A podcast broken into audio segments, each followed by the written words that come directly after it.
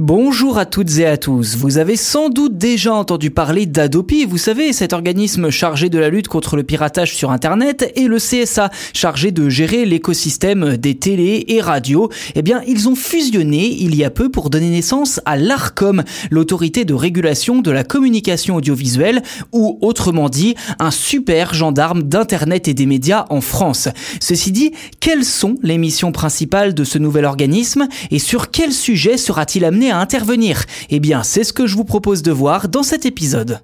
Surveillance des plateformes en ligne, régulation des plateformes de vidéos à la demande, lutte contre le piratage des films et contenus sportifs, voilà en gros résumé l'axe de travail de l'ARCOM. Et comme vous le voyez, son périmètre d'action est très très large.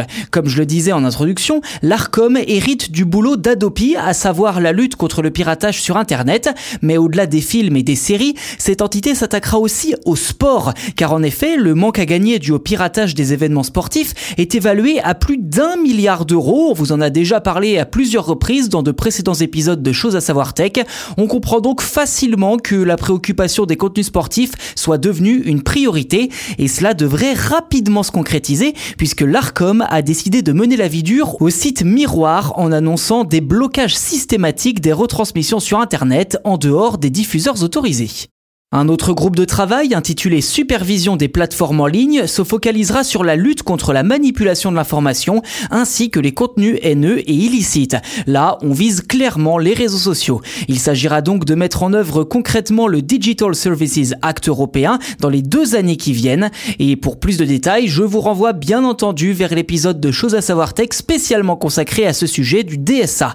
À noter que le volet éducation, protection des publics et cohésion sociale dans les médias audio visuel et numérique aura également une place importante puisqu'il s'agit d'une catégorie un peu fourre-tout, euh, j'ai envie de dire, qu'il s'agisse de préserver les enfants des contenus dangereux comme la violence ou la pornographie, jusqu'à sensibiliser le grand public aux outils numériques ou encore la question du droit d'auteur. Pour terminer, l'ARCOM s'attaquera aussi au dossier des grandes plateformes comme Netflix, Disney ⁇ et Amazon Prime. En échange d'une contribution pour financer les créations audiovisuelles françaises, ces plateformes devraient dès février prochain obtenir un délai de diffusion raccourci pour les films dans le cadre d'une réforme de la chronologie des médias.